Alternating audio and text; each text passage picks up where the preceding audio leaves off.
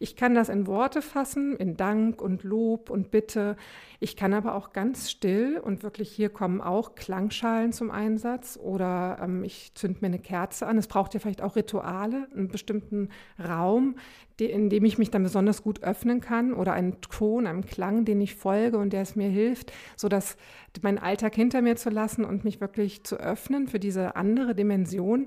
Und das ähm, machen Christen ganz genauso.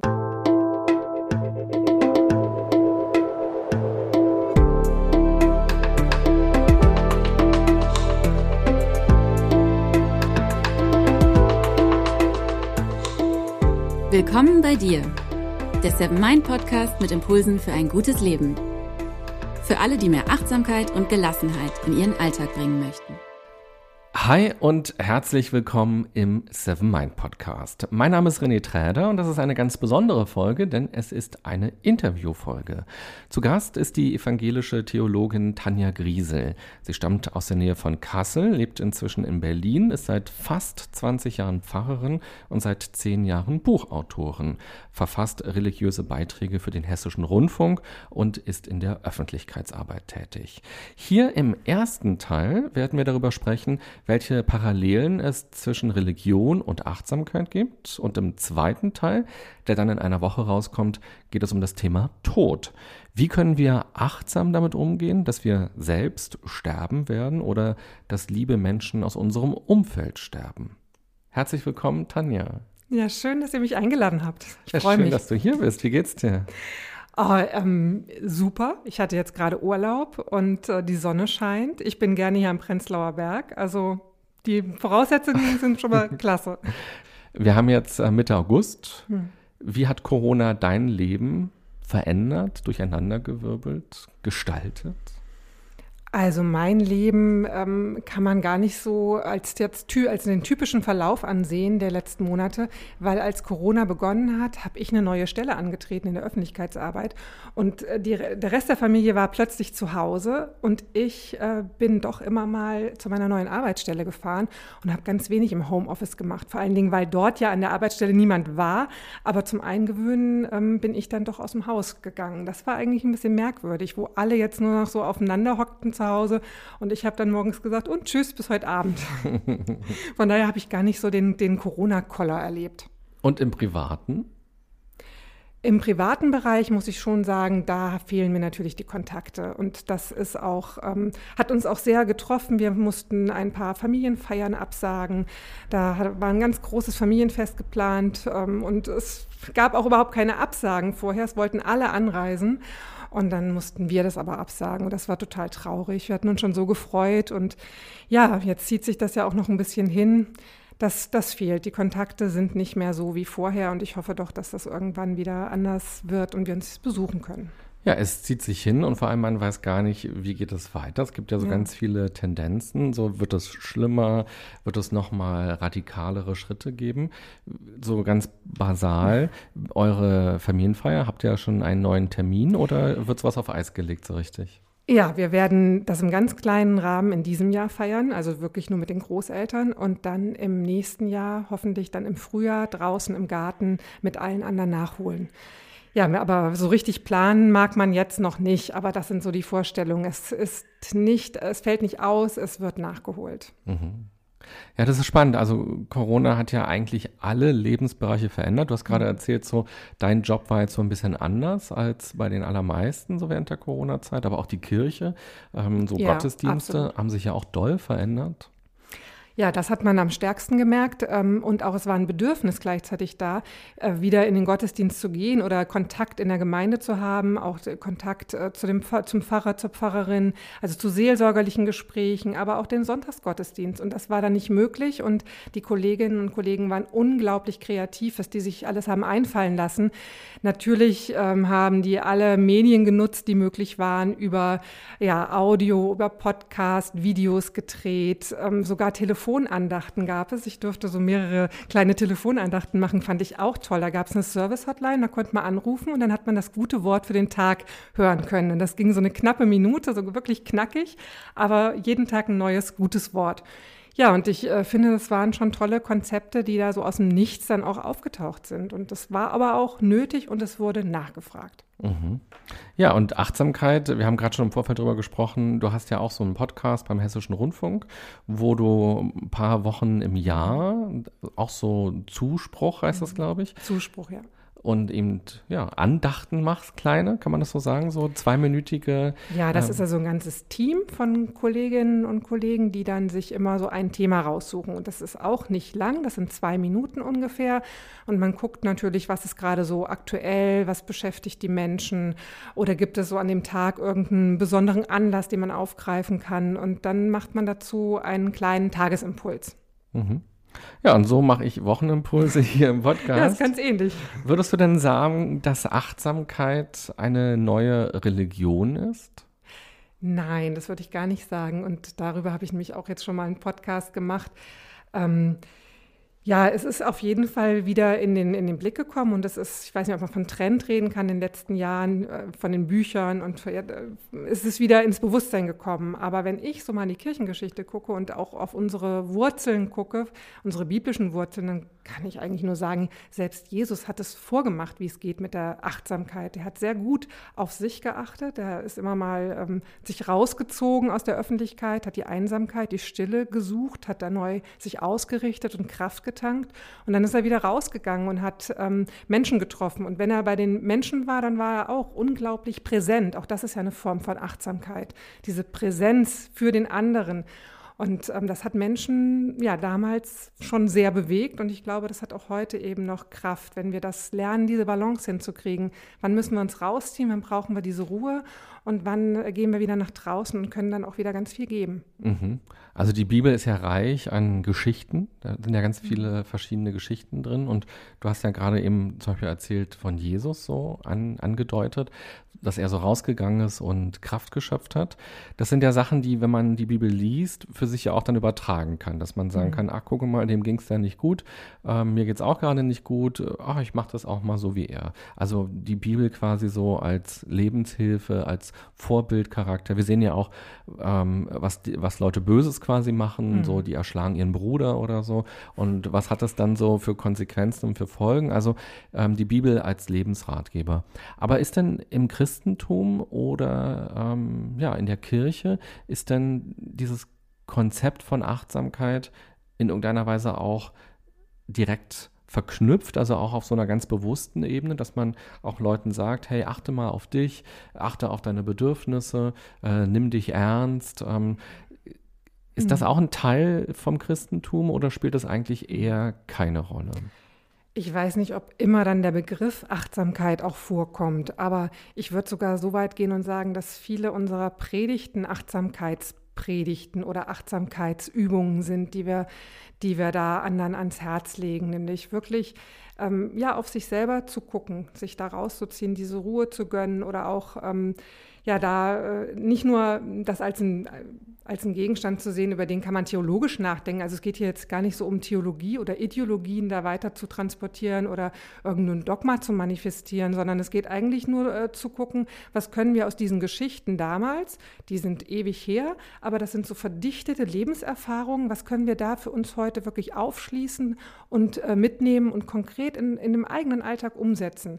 Und dann äh, werbe ich immer dafür, dass es wirklich so anschaulich und ähm, klar wie möglich wird. Also nur so ein Aspekt, den wir, den wir von einem Menschen von vor 2000 Jahren eben machen, äh, rausnehmen können und von dem wir heute profitieren können. So dieses Aufschießen ist so eine Kunst und manchmal gelingt das auch in, in guten Predigten. Also wenn man da nicht doziert, sondern da so einen Gedanken schafft, rauszuarbeiten und äh, man den so anderen ans Herz legt und die sagen, wow, das ist ein ganz neuer Gedanke, das probiere ich mal. Ich gönne mir jetzt eine Zeit, ähm, eine Auszeit zum Beispiel. Oder ich gönne mir am Morgen wirklich eine Zeit der Ruhe und Stille, bevor der Tag losgeht.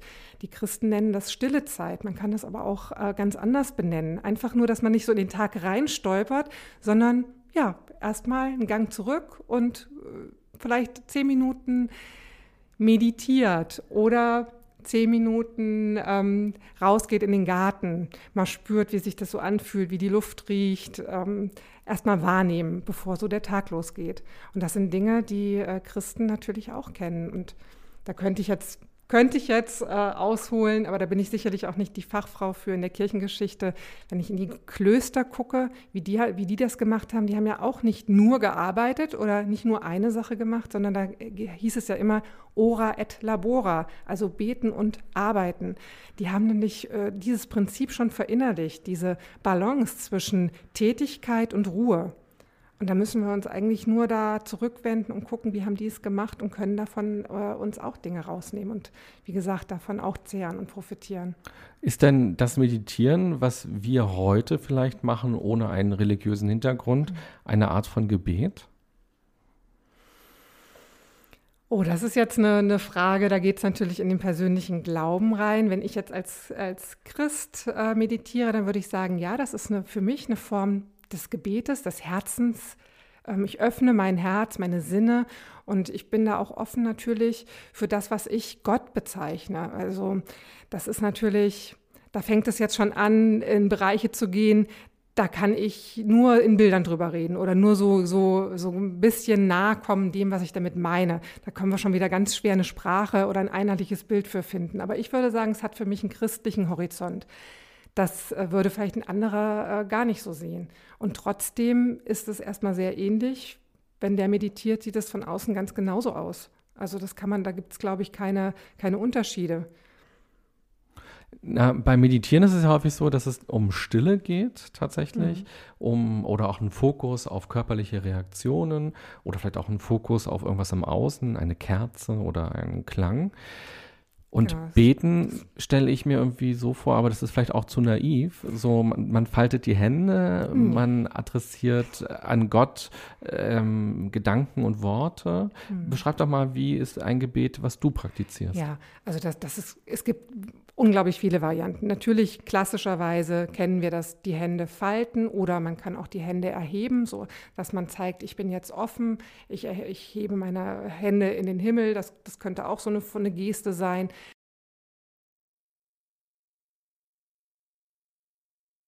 Ich kann das in Worte fassen, in Dank und Lob und Bitte. Ich kann aber auch ganz still und wirklich hier kommen auch Klangschalen zum Einsatz oder ähm, ich zünd mir eine Kerze an. Es braucht ja vielleicht auch Rituale, einen bestimmten Raum, die, in dem ich mich dann besonders gut öffnen kann oder einen Ton, einen Klang, den ich folge und der es mir hilft, sodass meinen Alltag hinter mir zu lassen und mich wirklich zu öffnen für diese andere Dimension. Und das ähm, machen Christen ganz genauso. Und das haben mich auch schon eingesetzt, wenn ich Gruppen geleitet habe. Ähm, ich denke, da, da gibt es eine Vielfalt an Möglichkeiten, die darf man ruhig ausschöpfen. Und was machst du denn, wenn du jetzt eine Klangschale für dich mhm. nutzt oder deine Hände ähm, nach oben aufrichtest? Also was passiert dann bei dir im Körper oder im Kopf oder was mhm. für Gedanken oder Gefühle hast du? Mhm. Ich versuche wirklich, wenn der Ton dann angeschlagen ist, es gibt ja auch so ein ganz tolles äh, Vibrieren. Also man merkt das ja auch so körperlich. Dieser Ton, der schwingt und der schwingt so durch den Körper hindurch. Und das ist für mich äh, eine gute Möglichkeit, äh, all das, was jetzt in mir drin ist, meine Gedanken, vielleicht mein Terminkalender, äh, die Idee, was mache ich jetzt, wenn, wenn in einer Stunde oder so oder was sitzt mir wieder im Nacken, das alles äh, hinter mir zu lassen. Also das Alltägliche hinter mir zu lassen und diesem Ton, dieser Spur zu folgen. Ich glaube, das ist erstmal das Erste, da rauszukommen, diesen Übergang zu finden. Ähm, ist nämlich bei mir ist das so, ich weiß nicht, wie es andere machen. Ähm, ich bin sehr, ich, ich bin so Multitasking. Also ich mache am besten, am liebsten zig Sachen gleichzeitig und denke auch schon wieder an die nächsten Sachen, die vor mir liegen. Und da muss ich mich immer ganz bewusst bremsen. Deswegen ist auch Achtsamkeit irgendwie besonders mein Thema. Ich arbeite mich da auch gerne äh, zwischendurch mal dran ab, wo es dann wieder nicht gut klappt. Und ähm, regelmäßig zu meditieren, sich diese stille Zeit zu nehmen und vielleicht eben auch durch eine Meditation über einer Flamme oder eben durch diesen Ton, das hilft mir abzuschalten und das, äh, dass das wirklich gelingt, weil sonst wuselt es in meinem Kopf immer äh, rum. Ich muss mich erstmal so leer machen davon.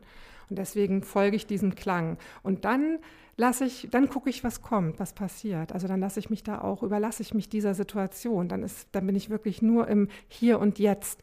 Da ist dann plötzlich nichts anderes mehr wichtig ähm, diese Präsenz im Hier, diese, die, der Geist, der sich nur auf den Augenblick ausrichtet, da möchte ich ja hinkommen. Und das ist so was ganz Wohltuendes. Und was ist dann das Gebethafte, was in deiner Praxis dann noch drinsteckt? Das Gebethafte ist in, in, in dieser Form des Gebetes, dass ich vielleicht nach, der, nach dieser Übung für mich, nach dieser Form der Stille, weggehe, weitergehe in mein Leben zurück und ein, ein, eine Idee, einen Einfall, eine, ja, oft ist es so, ja, komisch, man kann das nicht, nicht, nicht erklären, aber da ist manchmal wie so ein Knoten, der da sich löst oder eine Idee, der, die aufspringt und äh, dem kann äh, ein Problem, wo ich denke, ach, jetzt probier es doch mal so oder so. Und ich, und ich als Christin denke natürlich, okay, ich habe mich jetzt hier geöffnet und habe mich da auch in Gottes, ich nenne das jetzt mal für mich so Gottes Gegenwart begeben und bin jetzt auf eine neue Spur gekommen. Und ich deute, das ist natürlich alles so eigene Deutung, die ich dann vornehme und denke, da, da nehme ich dann was mit. Ich kriege so sozusagen wieder so ein eine Idee oder einen kreativen Einfall, den ich dann auch mit meinem Glauben verbinde und sage, ach, das hat jetzt auch damit zu tun, dass ich meditiert habe und dass ich mich ja für, für Gottes Möglichkeiten geöffnet habe. Das würden andere von der Sprachregelung her wahrscheinlich anders bezeichnen. Aber für mich ist es in dem Moment klar, dass es auch mit dieser anderen Dimension, mit der göttlichen Dimension in dem Moment zu tun hat. Dass ich mir ja, dafür Zeit genommen habe und mich äh, manchmal dadurch auch so eine Neuausrichtung bekomme oder eben einfach nur einen kreativen Einfall. Und ich sage, das hat damit zu tun, dass ich das gemacht habe jetzt. Und dieser kreative Einfall, der kam dann von Gott oder wo kam das dann her? Ach, vielleicht war der ja in mir und ähm, dieses Meditieren, Öffnen für Gott hat ihn freigelegt. Ähm, ich glaube, ich möchte mich gar nicht so festlegen, was ist jetzt äh, daran Gottes Anteil und was ist mein Anteil, weil ähm, die Bibel hat auch ein schönes Bild dafür, die sagt, wir sind, unsere Körper sind Tempel Gottes, Gott wohnt in uns, er zieht in uns ein und was ist da, was, diese Trennung vorzunehmen, was kommt jetzt woher, das bringt mir jetzt auch gar nichts. Also da komme ich jetzt auch nicht weiter. Also ich, ich bin jetzt keiner, die jetzt, ähm, die jetzt so einen kausalen Zusammenhang unbedingt da als, aus allem ableiten muss. Also es gibt ja durchaus äh, Vorstellungen, ich bin auf der Parkplatzsuche, ich äh, schicke ein Stoßgebet gen Himmel und dann taucht da plötzlich ein Parkplatz auf und sage, danke lieber Gott, du hast mir gerade diesen Parkplatz geschenkt. Sowas, äh, da würde, da, auf so Ideen würde ich gar nicht kommen. Also diese kausalen Verknüpfungen würde ich nicht herstellen und dafür ist ein Gebet auch nicht da. Also für zum Beispiel die Parkplatzsuche. Mhm. Das ist jetzt ein ganz banales Beispiel, ist mir jetzt nichts anderes eingefallen. Aber wie gesagt, ich, ich denke da nicht in Kausalitäten. Mhm. Interessant auch, was du gerade gesagt hast, dass der Körper ein Tempel Gottes ist, weil im Buddhismus gibt es den Gedanken, dass quasi in uns allen der Buddha schon ist im Körper und wir ihn nur freilegen müssen. Ähm, also da gibt es ja schon einige Parallelen vielleicht. Also auf jeden Fall ist dein Gebet anders, als ich es mir vorgestellt habe, so klassischerweise. Auch wenn ich mal in die Kirche gehe und beobachte, wie gebetet wird gemeinsam, dann ist es oft anders und. Naja, ich habe ja gesagt, es gibt wirklich verschiedene, mhm. ganz verschiedene Ausdrucksformen mhm. auch. Und hast du auch solche Gebete, wo du sagst, lieber Gott, ich ähm, danke dir, dass ich gesund bin, dass mein Mann gesund ist, meine Kinder, der Hund Boomer. Ähm, also ja, ähm, also ich bin, ich komme eigentlich aus, aus keinem kirchlichen Haushalt, aber ähm, mit mir wurde abends immer gebetet. Obwohl meine Eltern wirklich gar nicht religiös in dem Sinn, dass sie zur Kirche gegangen wären, aber das habe ich so als Kind auch erlebt, dass man den Tag beschließt und dann nochmal im Gebet wirklich alles sagen kann, was an, am Tag so war. Und das hat auch was ja, Reinigendes, was ganz Positives. Man schließt wirklich positiv mit dem Tag ab. Das finde ich eigentlich ein super schönes Ritual. Und ich habe dann schon als Kind immer diese Gebete äh, selbst verlängert. Also das gab dann so, so ein Standard, ein, eine Einleitung und dann habe ich dann weitergemacht und erzählt. Und das fand ich immer toll für mich auch selbst, nochmal zu überlegen, was, was war da. Oder ich, mein Vater oder meine Mutter saßen dann noch am Bett und die haben da noch zugehört. Es war auch nochmal so was Gemeinschaftliches dahinter.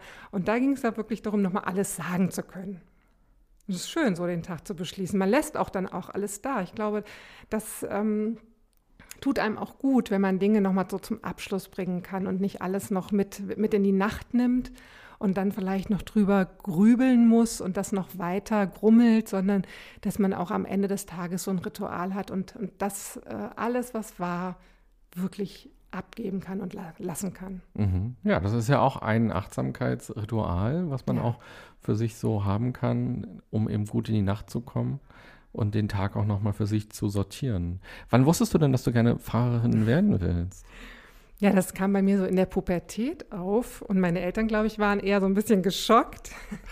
ähm, wie gesagt, die hatten damit nicht so viel am Hut, aber das war so in der Zeit und ich merke das bei meinen Kindern, die sind jetzt auch so alt, dass die äh, ganz viele Fragen haben und so war das bei mir auch. Also Fragen wirklich nach dem Sinn des Lebens und wo geht meine Reise hin und gibt es einen Gott? Daran habe ich mich auch total abgearbeitet und woran erkenne ich das dann und ja, wie kann Gott dieses, das, das Elend zulassen in der Welt und die Theodizee-Frage, das sind ja so alles so Dinge, die muss man erstmal äh, für sich selber klarkriegen. Und Was das, für eine Frage? Die, die Theodizee, also wie kann Gott das Leid in der Welt ja. zulassen?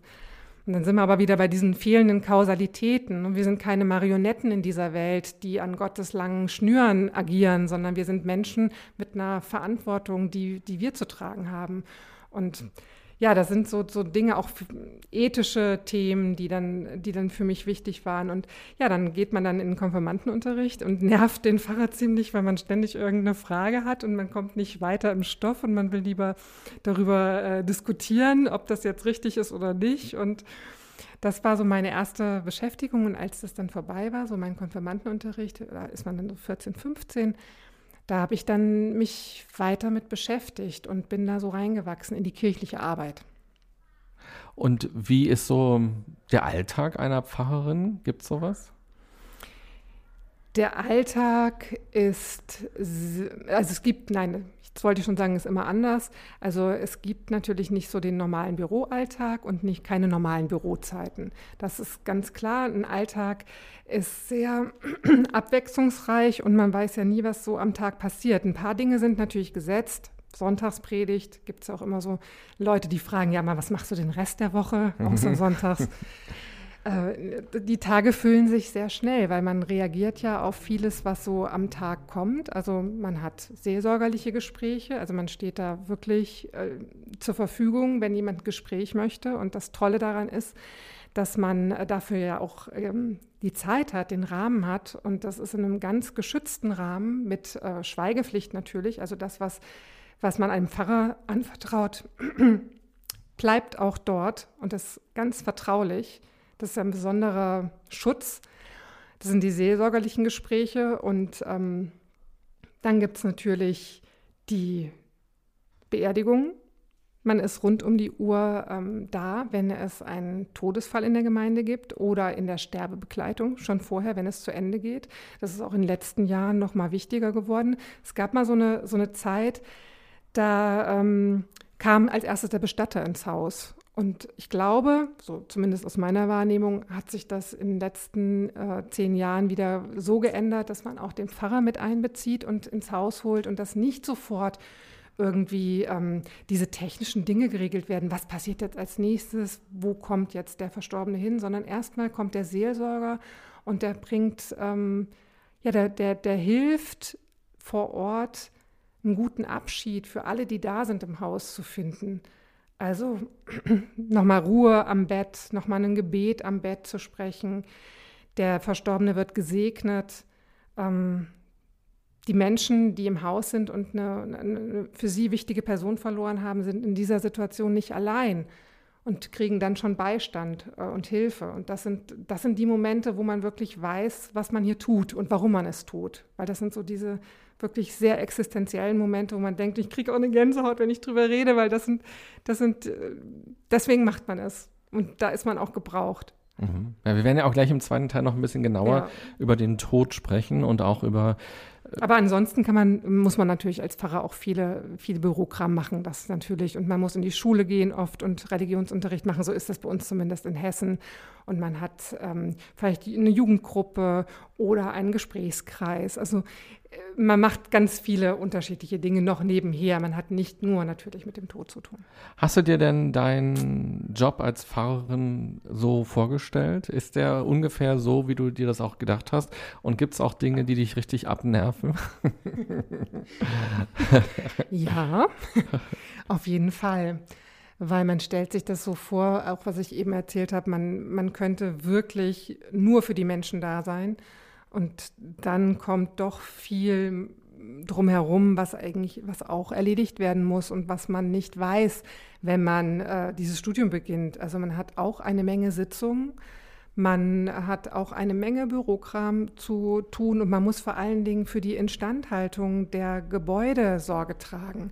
Das heißt, was da an Verwaltung noch drumherum zu leisten, ist es auch nicht zu unterschätzen. Und das haben wir eben nicht im Studium gelernt. Und es hat auch nichts mit, ja, mit dem zu tun, was man gerne macht, wenn man gerne predigt, gerne mit Menschen zusammen ist. Ähm, dann sind das eben, es ist eine völlig andere Welt. Mhm. Ich stelle mir das auch so vor, dass man vielleicht gerade, du hast ja in Hessen gewohnt, vielleicht auch in einem kleineren Ort. Mini. Kann man sich hier, glaube ich, gar nicht vorstellen. Das sind ganz das kleine Orte dass man dann auch äh, so eine moralische Instanz in der Gemeinde irgendwie wird und wenn man dann mal bei Rot über die Ampel geht, dass man sich dann dafür rechtfertigen muss oder du hast zwei Kinder, mhm. wenn die dann in der Schule vielleicht sich geprügelt haben oder so, dass es dann heißt, äh, die Pfarrerskinder, wie haben die sich denn ja, verhalten? Ganz bestimmt, so ist das auch, wenn es so auf dem Präsentierteller, die fanden das teilweise echt doof, ähm, genau, was das heißt, so man muss sich immer benehmen, was sie natürlich nicht gemacht haben, aber es, es kam dann natürlich, äh, es war dann Gesprächsthema, wenn sie wieder irgendwas angestellt haben. Und äh, man ist schon unter besonderer Beobachtung. Aber man selbst ist ja natürlich nicht perfekt. Das wird nicht so gelingen. Ne? Also dieses Bild, was die Gemeinde da hat von einem und die Wirklichkeit, das muss man dann abgleichen. Aber ich habe das schon auch sehr gemerkt, als äh, erste Frau in dieser kleinen Gemeinde nach einem Pfarrer, der 30 Jahre vor Ort war, stand ich und natürlich der, der, Rest der Familie auch unter absoluter Beobachtung. Da wurde alles genauestens bewertet und geguckt, ja, hoffentlich macht sie das jetzt auch richtig. Und vor allen Dingen war es ja bei mir auch andersrum. Also ich habe äh, die Pfarrstelle gehabt und mein Mann ist zum Arbeiten in die Stadt gefahren und dann wurde immer gefragt, ja, was macht denn eigentlich der Mann und wo ist denn der Mann und äh, warum ist der nie präsent? Warum zeigt er sich hier nicht? Ne? Und dabei ist er einfach nur seiner Arbeit nachgegangen.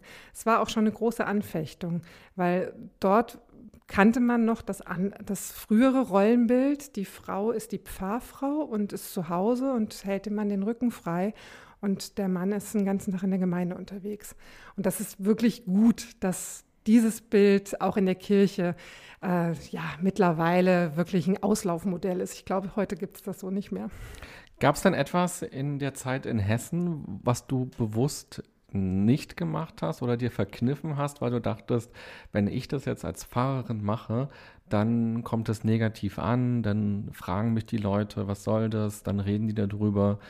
Da bin ich jetzt mal besonders vorsichtig und äh, verzichte mal auf etwas, was so vielleicht im Impuls da war, das will ich machen oder äh, das steht mir zu oder hast du eine Idee? Oh, das ist jetzt schon so ein paar Tage her. Da gab es bestimmt einige Sachen. Ich weiß nur, dass ich ähm, zum Beispiel, ähm, was die Kleidung betrifft, das war immer ein Thema. Und ich äh, trage zum Beispiel total gerne Kleider. Ich bin jetzt auch ziemlich groß. Bei mir ist das immer recht, äh, recht kurz. Also ich habe auch kurze Miniröcke angehabt. Und das war manchmal eine Anfechtung. Und da habe ich schon dann hinterher gedacht, hm, hättest du jetzt äh, lieber irgendwie die Hose oder ganz ganz geschlossen äh, dich anziehen müssen? Also muss ich jetzt diesem Bild entsprechen oder darf ich eigentlich, darf ich wirklich auch hier so sein, wie ich bin? Und ähm, ich habe es, ich habe es doch gemacht, aber manchmal habe ich gemerkt an den Reaktionen oder wie ich dann manchmal so angestarrt wurde oder so hintenrum, was da manchmal so dann gesagt wurde, dass das wahrgenommen wird und dass äh, es für manche schon auch befremdlich ist. Mhm. Dabei wollte ich mich nie verbiegen. Also das ist jetzt das, was mir so spontan einfällt. Aber es gab bestimmt auch noch mehr Sachen, wo man drüber nachdenkt. Wie freizügig zum Beispiel gibt man sich äh, in der Freizeit im Garten. Ne, ich, die Nachbarn sonnen sich im Bikini, aber ähm, das habe ich zum Beispiel nie gemacht. Da äh, in der Öffentlichkeit, es waren nur die, die, kurzen Röcke, aber weiter ging es dann nicht. Ähm, ja, aber ich kenne das auch von, von Kolleginnen, die, wenn die zum Beispiel ins Schwimmbad gehen, die fahren auch äh, nicht ins nächstgelegene, sondern ein bisschen weiter, einfach um dann nicht die Konfirmanden und die Eltern dort, dort zu treffen. Vielleicht natürlich auch, um nicht ständig angesprochen zu werden. Das wird man natürlich schon. Man ist überall die öffentliche Person und egal, wo man ist, ob beim Einkaufen oder eben im Schwimmbad, man wird immer angesprochen auf, ähm, auf das Pfarramt und auf die was weiß ich, auf die letzte Predigt oder auf die letzte Situation, in der man sich begegnet ist. Also man ist nie als Privatperson irgendwo unterwegs. Und wahrscheinlich auch auf Sorgen, die die Menschen haben. Ja, das natürlich auch, wenn es denn, wenn es denn passt. Aber doch, das, da wird man auch zwischen Tür und Angel einfach mhm. angesprochen, weil man ja ähm, in der Öffentlichkeit steht und immer auch mit diesem Amt assoziiert wird. Mhm. Aber das erlebe ja ich sogar als Psychologe, Leute, die das wissen und äh, mich treffen oder auch mich mhm. kennen, ähm, dass die mich dann auch anschreiben oder ansprechen und sagen, hier, mir geht es gerade so und so, hast du mal einen Tipp oder so. Also man mhm. wird schon sehr identifiziert mit dieser Rolle. Und witzigerweise habe ich heute überlegt, wenn wir uns treffen, ob ich denn eine kurze Hose anziehen darf. Weil es ist ja so heiß heute, äh, so irgendwie 35 Grad. Dann dachte ich mir, nee, ich kann jetzt, wenn ich mit der Pfarrerin mich treffe, kann ich jetzt nicht. So, so sind noch die Bilder auch im Kopf. Und ich habe jetzt auch heute einen Leinenanzug an und nicht den Minirock, den ich immer noch gerne trage.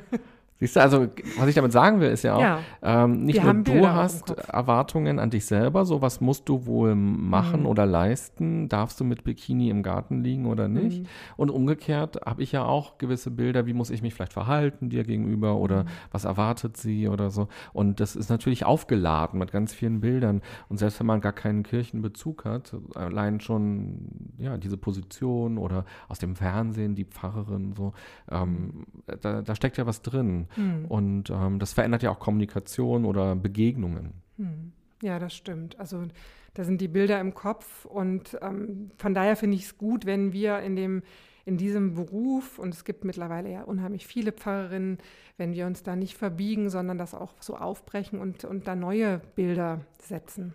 Das sind ja jetzt nur ein Beispiel von vielen. Es ist ja auch, äh, gibt ja sicherlich noch weit mehr. Ähm, einfach, dass wir da zeigen, die Zeiten der Zeit gehen da auch an der Kirche nicht vorbei. Und warum sollten wir da so überkommenen Bildern entsprechen? Mhm. Man, das wäre ja wirklich Unsinn. Und das ist ja am Ende möglicherweise ja auch eine Form von Achtsamkeit, mhm. achtsamer Umgang mit dem Amt oder äh, mit der Position, die man hat, achtsamer Umgang mit den Leuten, mit den Themen, die damit verbunden sind mhm. und sich auch immer zu fragen, ja, muss denn das eigentlich so sein oder muss es bei mir eigentlich so mhm. sein? Darf es nicht auch anders sein? Ja, zum Beispiel ähm, hatte ich ja letzte Woche auch einen kleinen Beitrag gemacht am Tag des Champagners.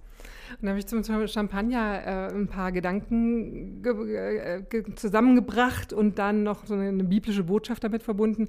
Und dann war auch hinterher die Frage, dürfen wir in der Kirche eigentlich über Champagner reden oder dürfen wir jetzt sozusagen auffordern, mit Champagner anzustoßen? Und das hatte tatsächlich auch nochmal so eine, so eine kleine Diskussion hinterher entfacht. Und dann wurde aber entschieden, nee, also wir lassen das jetzt so.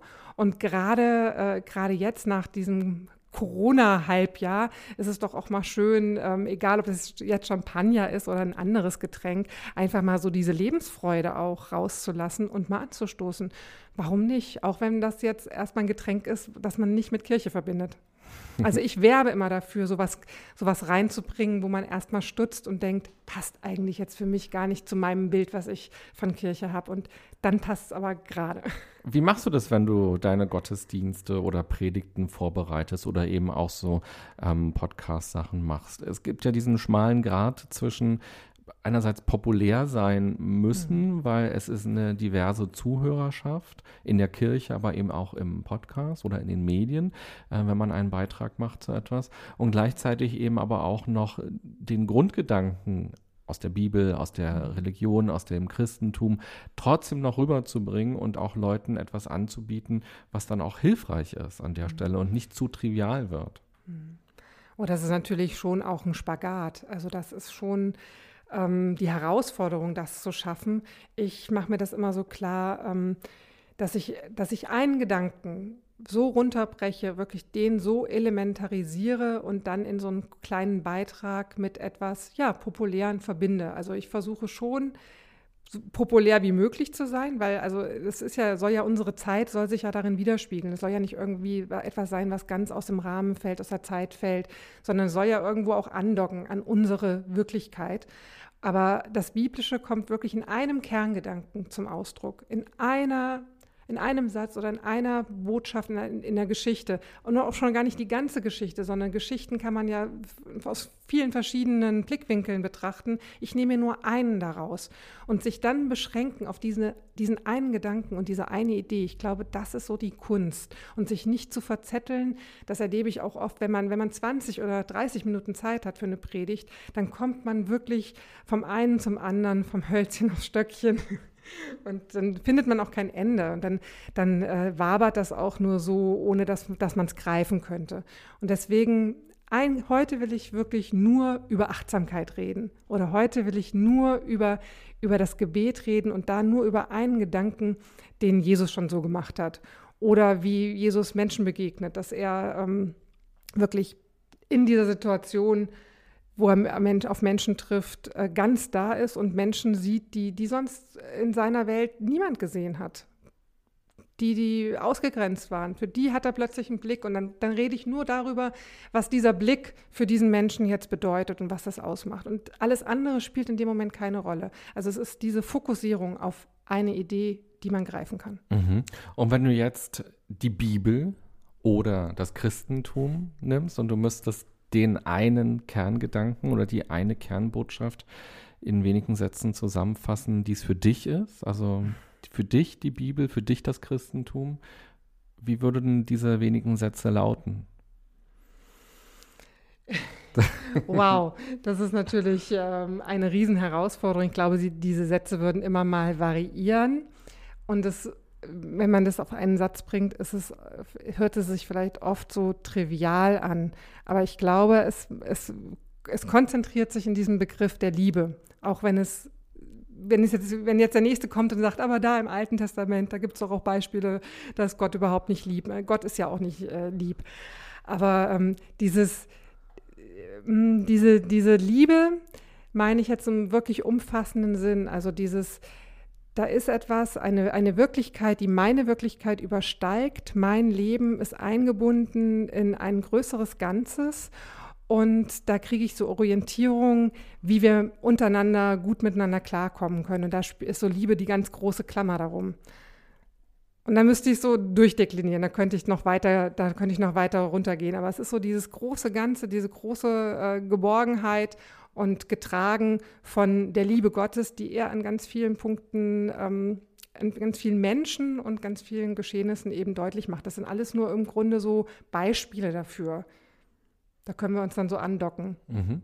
Ja, ist doch interessant. Und wenn du das so formulierst. Jetzt ohne Bibel, ich versuche jetzt auch immer, ja, ich versuche auch bewusst jetzt keine biblische Sprache jetzt zu übernehmen oder irgendwie einen Bibelsatz äh, voranzustellen. Also natürlich wäre ich dann ganz schnell bei der Bergpredigt mit einzelnen äh, Formulierungen, die auch heute noch zu ganz viel taugen, die wirklich heute auch noch eine gute Orientierungsschnur bieten. Aber ich versuche immer so noch ein, ein Stück natürlich das für mich so zu fassen, das wird dann abstrakter, aber das ist so der, der, der kleinste oder der größte, nein, der gemeinsame Nenner, auf den ich alles bringen kann.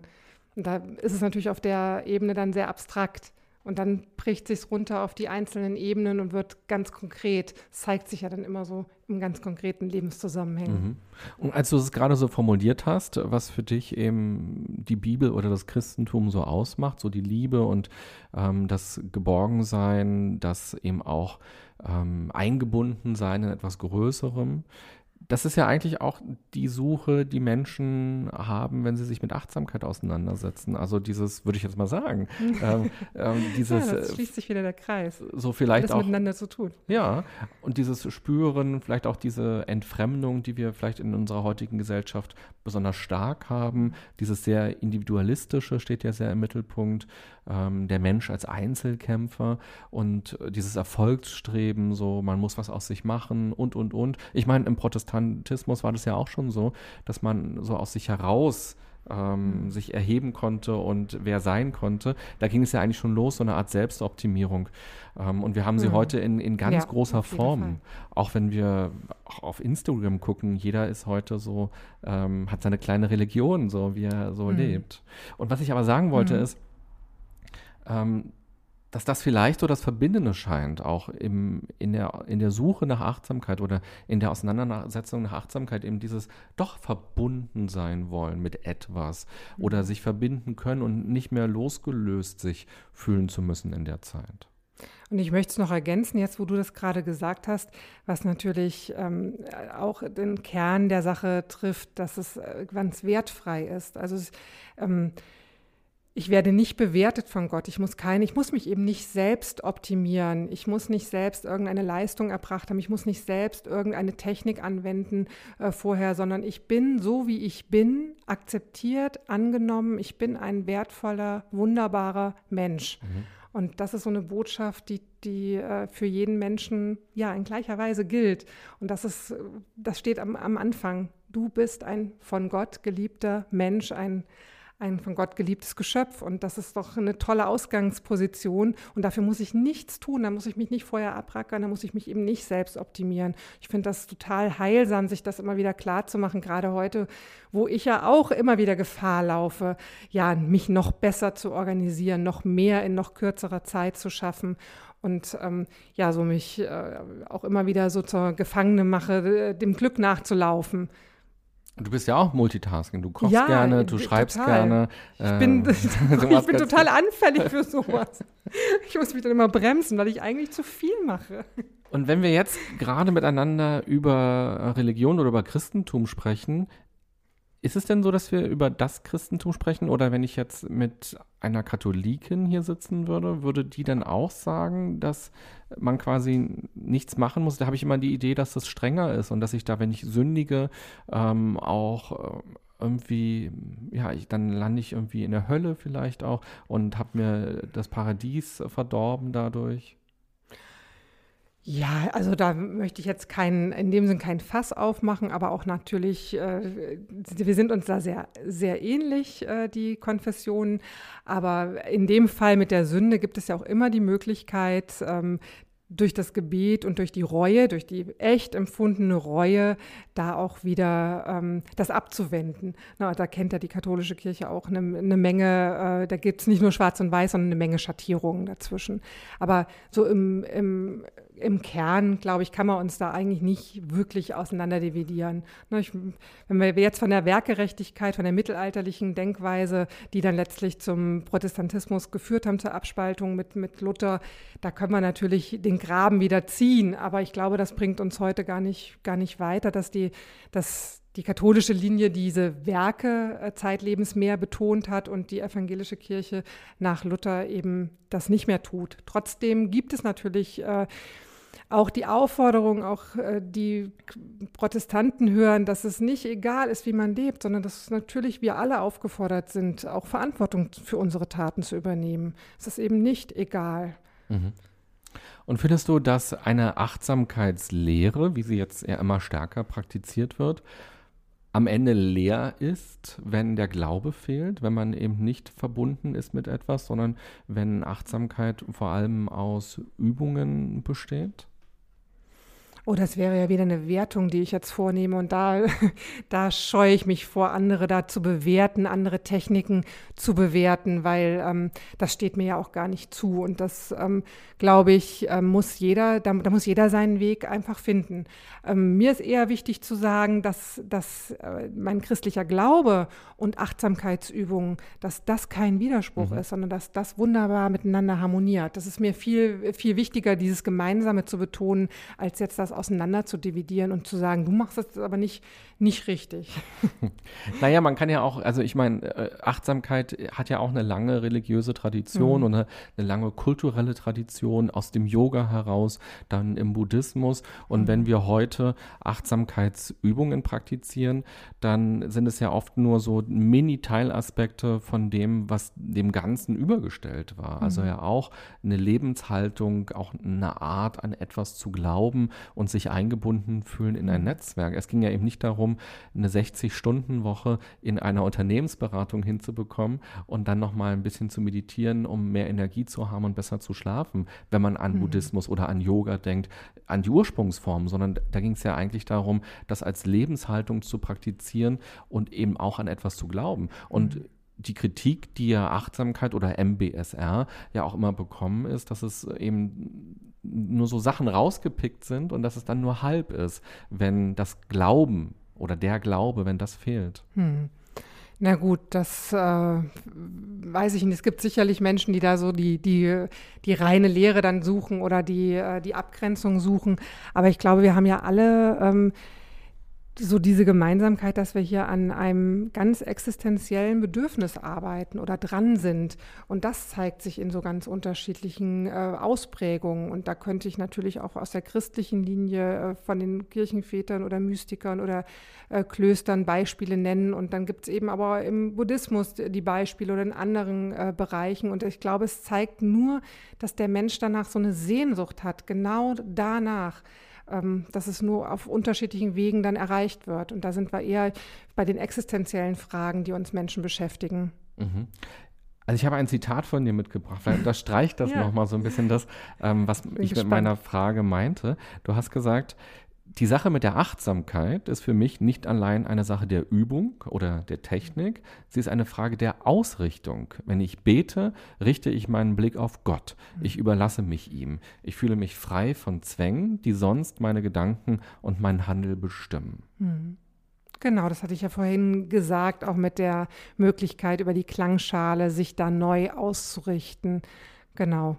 Aber heißt Ausrichtung nicht eben auch mhm. nach oben zu Gott? Oder was heißt Ausrichtung an der Stelle? Ja, doch. Für mich heißt das in dem Sinne natürlich auch, äh, mit, mit Gott zu rechnen, auch in dem Moment. So offen zu sein mhm. und in diesem, in diesem großen Ganzen, was ich eben schon gesagt habe, mich da auch äh, einzubetten und mich da gut aufgehoben zu fühlen, mich auszurichten auf Gott. Das stimmt. Mit Kann Gott zu rechnen ist eine sehr schöne Formulierung.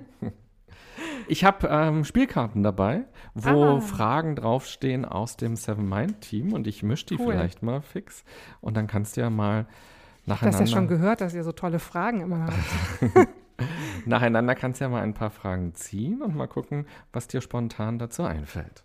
Wovon hast du das letzte Mal geträumt? Meint das jetzt wirklich den Traum oder den Lebenstraum? Es meint, was immer du willst. ich bin ja immer so, äh, ja, manchmal, ich glaube, ich träume unglaublich viele Sachen wild und wollte immer schon mal mir ein Traumtagebuch anlegen. Und ja, habe es bisher noch nicht geschafft. Daran muss ich gerade denken, dass ich das mal wieder mir als Projekt vornehmen könnte, weil ich es so spannend finde, was so nachts äh, hier oben so alles passiert. Aber wovon hast du das letzte Mal geträumt?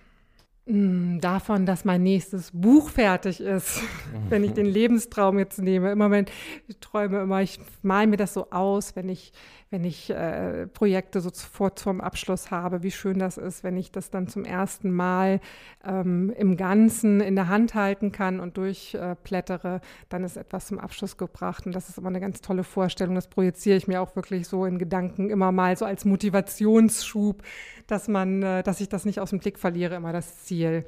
Das kann ich immer ganz gut und das, das motiviert kann ich sehr mich. gut verstehen, weil ich habe auch, schreibst auch, ne? Ich habe gerade ein Buch geschrieben und das ist jetzt gerade, während wir sprechen, in den letzten Lektoratsphasen. Oh, und ich so kriege ständig neue PDFs, wie es jetzt gesetzt ist und dann sehe ich trotzdem noch Rechtschreibfehler ja.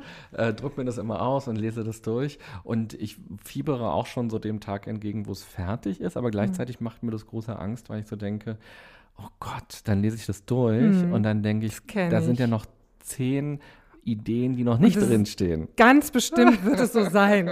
Man schlägt es auf und denkt, oh, das, das habe ich jetzt vergessen oder das wäre noch so schön gewesen. Ja. Das ist so, weil das dann so wirklich tatsächlich ein Abschluss ist. Ne? Vorher mhm. kann man immer noch, jetzt kommt immer noch was rein, wo du selber feilen kannst und es ist noch nicht das Letzte. Und dann kommt aber irgendwann der Moment, da fällt der Hammer und mhm. dann geht mhm. wirklich nichts mehr. Sei denn, es kommen äh, weitere Auflagen. Das ist natürlich toll. Ja, ich glaube, ich würde es gerne einmal pro Monat überarbeiten, wenn es draußen ist. Das kann ich total gut verstehen. So, die zweite Frage. Ähm, ein Buch, das du immer wieder lesen würdest. Die Bibel wahrscheinlich. ich habe die Bibel nicht von vorne bis hinten in einem Rutsch gelesen. Nein, das, das habe ich nicht. Immer nur in äh, das, was ich möchte, in Auszügen immer mal wieder. Aber das Buch, ich habe, ich hab, glaube ich, nur eins, muss ich mich jetzt festlegen. Also ich könnte zum Beispiel die Buddenbrocks immer wieder lesen oder auch ähm, Stolz und Vorurteil von Jane Austen. Ich denke, das sind die Klassiker. Und die Reihe ist perfekt mit Herr der Ringe. Also ich habe irgendwie so ein total konfuses Bücherregal, da findet sich eigentlich alles. Und ähm, ich lese gerne auch mal ein Buch zweimal mhm. oder mehrmals. Dann die dritte Frage. Welche Person inspiriert dich? Also zu meinen, zu meinen ersten Romanen hat mich meine Mutter inspiriert. Und ich finde, meine Mutter ist auch so eine, äh, eine Person, die ja so viel Energie hat und Kraft. Auch meine, überhaupt die, die ganzen Frauen in meiner Familie, auch meine, meine Oma, eine ähm, total inspirierende Persönlichkeit. Also die Frauen in meiner Familie, die inspirieren mich. Ich habe jetzt keine Idole oder Vorbilder, äh, die in der Öffentlichkeit stehen. Also ich kann jetzt keine Promis aufzählen, aber ich finde, ich habe so tolle, tolle Frauen in der Familie, die so, so stark sind und so ähm, ja, sind auch nicht so geradlinig. Also die gehen nicht so, so einfach nur so durchs Leben und da verändert sich nichts, sondern da verändert sich ganz viel und die machen das ganz toll. Die verändern sich immer mal wieder und sind unheimlich wandelbar und kreativ.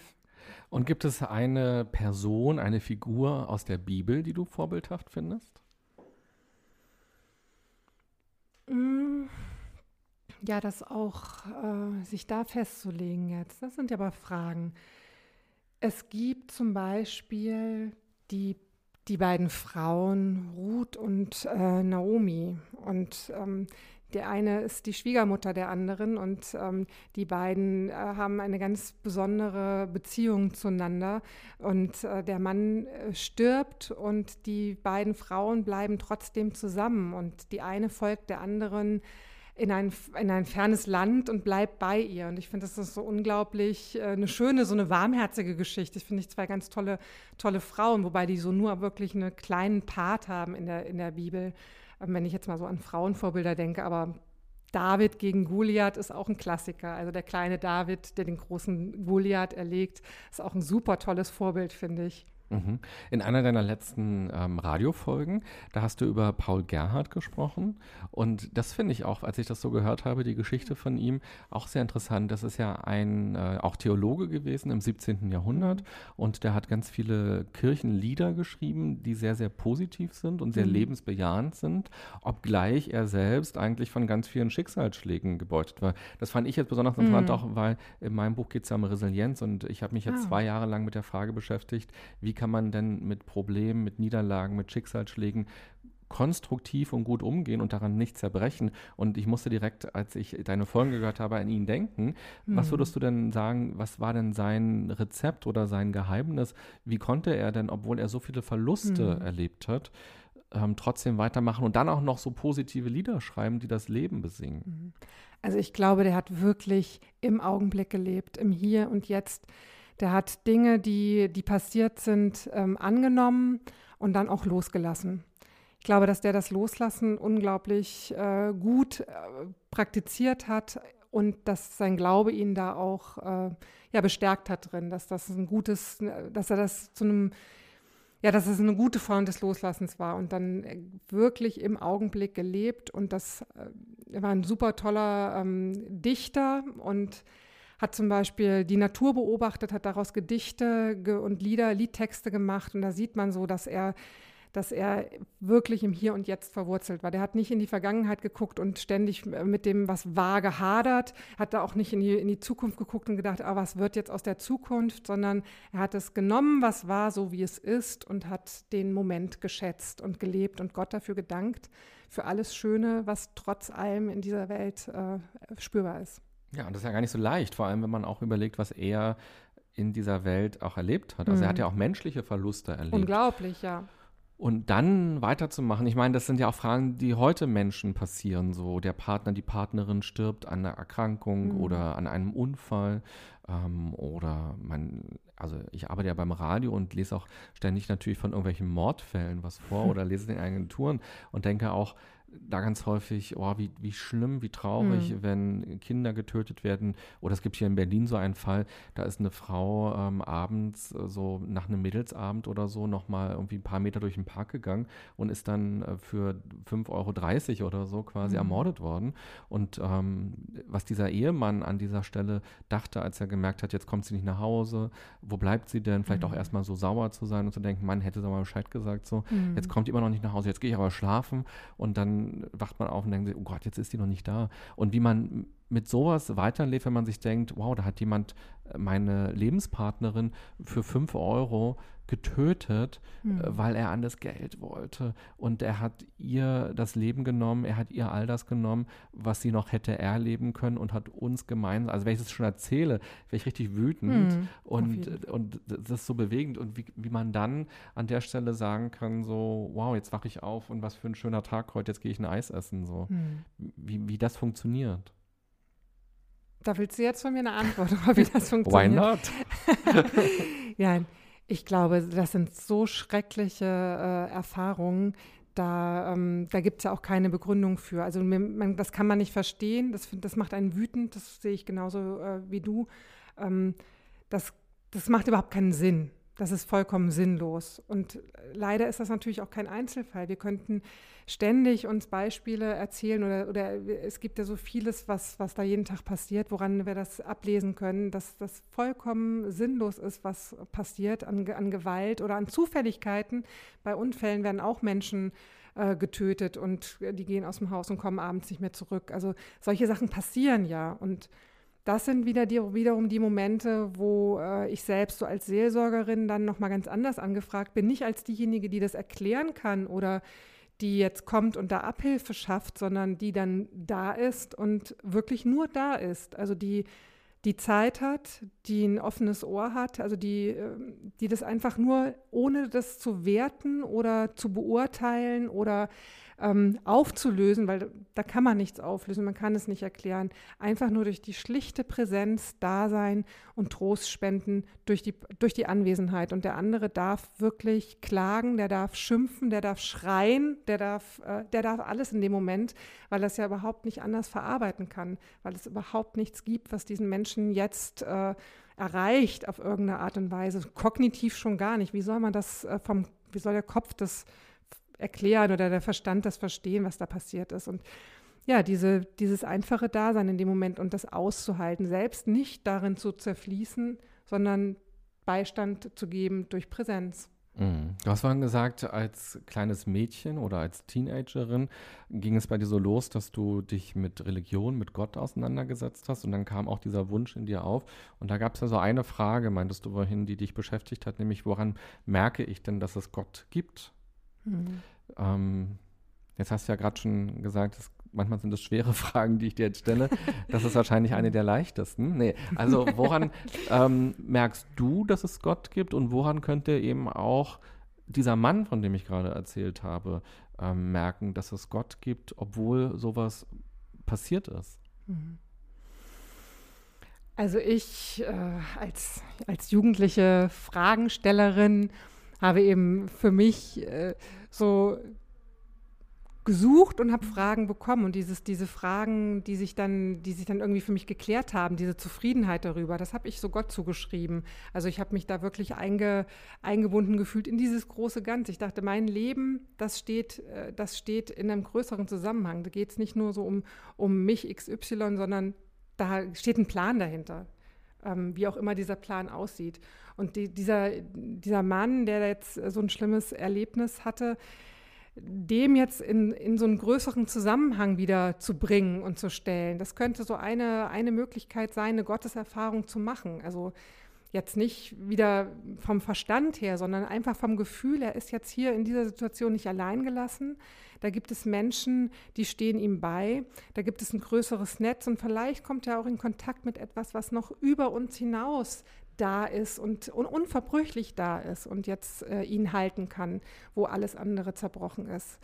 Aber dieses Gemeinschaftliche und und dieses nach oben, also dieses in die, wenn man, wenn man spürt, man ist so untereinander getragen in so einer Situation und nicht allein und dieses horizontale nach oben ausgerichtet sein, das hinzukommen kann. Das ähm, kann auch eine, das kann sich dann in Trost äh, schon zeigen. Ich meine, man durchlebt natürlich verschiedene Trauerphasen. Das wird jetzt nicht am Anfang äh, der Zorn, die Wut. Das äh, ist nochmal eine ganz andere Phase, was der Mann dann nach einem halben Jahr oder nach einem Jahr darüber denkt, wie er das einordnet, was er bis dahin für Erfahrungen wieder gemacht hat. Ne? Das ist dann ein Prozess, der dann losgeht. Aber ähm, es kann so eine Chance sein, sein Leben auch nochmal in einem anderen Zusammenhang zu, zu sehen. Und ich würde ihn als Zusammenhang in Bezug mit Gott bringen, diesen Zusammenhang. Und hat Gott denn einen Plan für uns? Er hat ihn nicht in dem Sinn, dass, dass er schicksalshaft unser Leben lenkt und äh, von A bis Z und, und unser Todesdatum kennt und alles läuft so nach, nach seinem Plan ab. Das glaube ich äh, nicht. Das glaube ich wäre auch ja ein bisschen weit. Sondern? ein bisschen zu viel. Ähm, nein, wir sind, wir sind ich sehe mich als ein Geschöpf Gottes, aber mit einer eigenen Verantwortung und mit, einer eigenen, äh, mit einem eigenen Verstand ausgestattet. Und ich bin für mich und meine, meine Wege, die ich gehe, verantwortlich. Ähm, ich lenke die auch selber. Also ich lasse mich da jetzt nicht, bin da nicht ferngesteuert. Ähm, da würde man, glaube ich, da auch was missverstehen. Sonst wäre es ja auch irgendwo, wie soll das dann aussehen, unsere Welt, wenn wir alle so nur so ferngesteuerte äh, Roboter wären? Das macht ja auch keinen Sinn, sondern ähm, wenn wir von Glauben sprechen, dann reden wir auch immer von der Freiheit. Die F Freiheit eines Christenmenschen. Die, die zu leben, die gilt es doch. Tanja, vielen Dank äh, für deine Gedanken und für deine Ausführungen hier im ersten Teil. Wir haben jetzt ganz viel über Achtsamkeit. Ja, es ist so. Mensch, ich hätte vorher noch mal ja, das ist krass. Man muss ja so selten darüber mal Auskunft geben, ähm, was man eigentlich wirklich äh, denkt. Also das ist ja was anderes, wenn ich jetzt eine Predigt mache, dann habe ich, wie gesagt, so einen Aspekt, eine Geschichte, dann habe ich ein ganz klares Gerüst, an dem äh, mhm. ich mich entlanghangele. Und so im Gespräch ist es natürlich was ganz anderes. Und ich bin da auch, ähm, ich will jetzt auch niemanden überzeugen oder es ist ja jetzt hier kein, aber Auskunft geben. Ne? Und das macht man so selten. Und deswegen Hast du mich jetzt ganz schön ins Nachdenken gebracht. Das ist doch super. Ich finde, du hast es auch fantastisch gemacht. Und, ähm, und wenn man Leute zum Nachdenken bringt, das ist doch wunderbar in diesem Fall hast du mich zum Nachdenken. Aber ich kenne das auch das umgekehrt, ich auch wenn ich interviewt werde zum Thema Achtsamkeit zum Beispiel oder auch zum Thema Resilienz. Mhm. Ähm, wenn man halt versucht, achtsam zu leben, dann frage ich mich ja auch nicht ständig, was tue ich jetzt, was tue ich nicht, sondern ich habe irgendwie eine Haltung dem Leben gegenüber oder den Dingen gegenüber. Und in dem Moment, wo man anfängt, das zu erklären oder auch aufzuschreiben in einem Buch oder mhm. so, kommt man Stimmt. ja auch plötzlich ins Überlegen und fragt sich, na, stimmt denn das eigentlich oder ist das logisch oder warum mache ich denn das eigentlich so? Und ich finde, dass das sehr fruchtbar ist, weil dadurch ja, eine Tiefe, auch noch mehr Tiefe entstehen kann. Mhm. Aber unabhängig davon Stimmt. danke ich dir sehr für ja, diesen bitte. ersten Teil ähm, dass du hergekommen bist und wir über Achtsamkeit, über den Zusammenhang mit Religion, mit Christentum sprechen konnten und dass du uns auch Einblicke in dein Denken und dein ja, Gestalten des Lebens gegeben hast. Und wir hören uns ja gleich wieder im zweiten Teil. Und da kann ich ja schon mal erzählen, du hast uns eine Kiste mitgebracht ja. und in dieser Kiste ist etwas drin. Ähm, bin gespannt, ob du die Kiste vielleicht auch gleich dann aufmachen wirst im zweiten Teil. Wir sprechen, Oder du machst sie auf. Wir sprechen auf jeden Fall über den Tod. Dann vielen Dank, Tanja, und bis gleich. Ja, bis gleich. Und liebe Podcast-Hörerinnen, lieber Podcast-Hörer, du kannst ja auch nochmal über diese Fragen für dich nachdenken, weil das ist doch klasse, wenn man so ins Nachdenken plötzlich kommt und das nicht nur alles an einem so vorbeirauscht und man denkt, oh ja, weiß ich, verstehe ich, alles klar, sondern wenn auch Widerspruch vielleicht in einem entsteht oder eben auch äh, Fragezeichen entstehen, das ist doch der spannende Weg. Also, wenn du magst, bevor du gleich weiterhörst, überleg doch mal, was ist bei dir gerade so passiert beim Zuhören? Was war für dich interessant? Ähm, was war für dich neu vielleicht auch? Wo gab es vielleicht auch Widerspruch? Und wo sind Fragen entstanden? Ich wünsche dir eine gute und achtsame Zeit. Bis bald. Bye bye.